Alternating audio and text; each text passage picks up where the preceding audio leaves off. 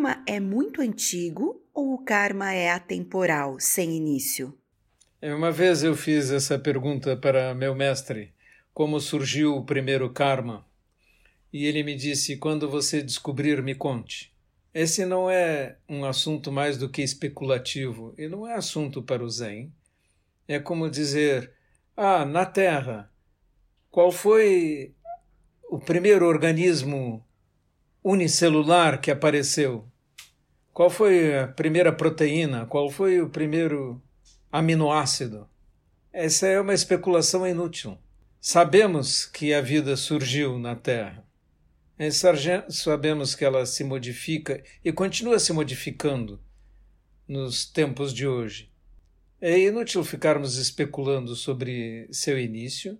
Sabemos os princípios que regem essa situação e vemos a modificação dos organismos, surgimento de novos vírus, é, novas raças de cães, de animais, são desenvolvidas a toda hora. Essa é a própria história da domesticação dos animais, é assim. E procurar a origem, qual foi o primeiro cão doméstico depois do último lobo selvagem? Esse é o tipo de pergunta absolutamente inútil. O símbolo Enzo do Zen é um símbolo pré-budista ou ele foi elaborado pelo Zen? A maioria de, dos símbolos é muito antiga, precede o budismo em muito tempo e vamos encontrá-los em em outras situações, em outras civilizações, em outras culturas e até na pró nas próprias culturas que antecederam o budismo. O budismo fez muitas apropriações de símbolos e rituais porque eles pareciam úteis para as pessoas, mas nada é essencial exceto o Dharma em si, a compreensão dos princípios fundamentais. Estas descobertas ou ensinamentos de Buda são bastante originais e não se encontram antes. Embora muitos outros princípios, como os que nós acabamos de falar sobre as virtudes do silêncio e de não criticar, sejam muito mais antigos. Aceitar que temos condições de adoecer e também morrer é o antídoto perfeito contra a ansiedade?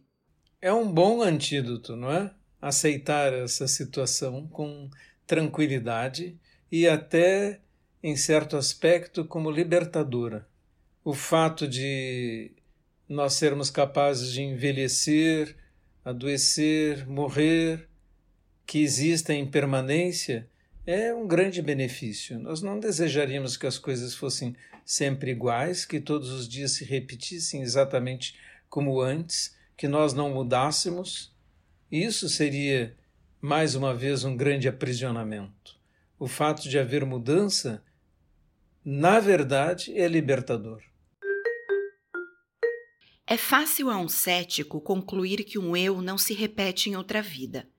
Mas como entender que um karma se remanifesta em outra vida, como se fosse um sistema de merecimento ou cargas de ações que vão condicionar onde, quando e como alguém vai nascer ou viver, não consigo entender o tema do karma vipaka sem associar ao sistema de pontos de outras tradições. Não pense assim. Aborde a questão de outra forma aborde a questão do ponto de vista de causa e efeito. Não existe um efeito sem causa.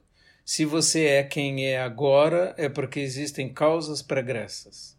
Como foi o funcionamento dessas causas pregressas? Como chegaram até você? Não importa muito, desde que nós estejamos convictos de que somos diferentes uns dos outros e que, portanto, existe motivo para essa diferença e esse motivo está no passado. É uma causa pregressa, porque não existem efeitos sem causa de novo.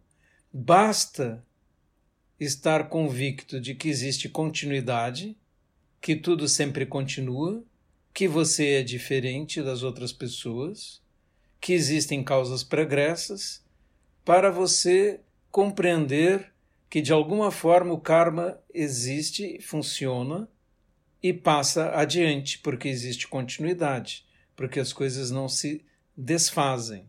E se todas as pessoas partilhassem as mesmas causas, seríamos todos iguais uns aos outros. Você não precisa mais do que esses raciocínios. O resto, tentar compreender a mecânica pela qual o karma chegou a produzir as características que você carrega, não é importante. É por procurar minúcias e explicações eh, mecanicistas para o funcionamento e a manifestação de todos os seres. Não é necessário. E também o budismo não é um sistema de fé ou que pede que você acredite em algo. Não precisa acreditar, basta verificar que as coisas funcionam de tal forma. Como funcionam não é um artigo de fé. Sensei, o karma é movimento? Não poderia dizer se é movimento ou não. Como acabei de explicar, eu sei apenas que existe karma porque eu estou aqui, e karma significa ação, e karma vipaka consequências. Se eu estou aqui, sou consequência de algo. portanto, existe algo que fez com que eu aqui estivesse com as características que eu tenho agora. Isto é o que nós chamamos de karma. Nada mais. Não há nada de sobrenatural nisso. Há apenas a propagação das ondas kármicas na superfície do universo, no meu entender. Se você quiser pensar de outra forma, com uma outra analogia, desde que compreenda que há continuidade e que continuamos nos manifestando, que somos fruto de algo do passado, já está bastante bom e já está funcional para a sua prática. O resto é sentar-se para meditar. E há um conselho adicional: não pense muito, não vai ajudar.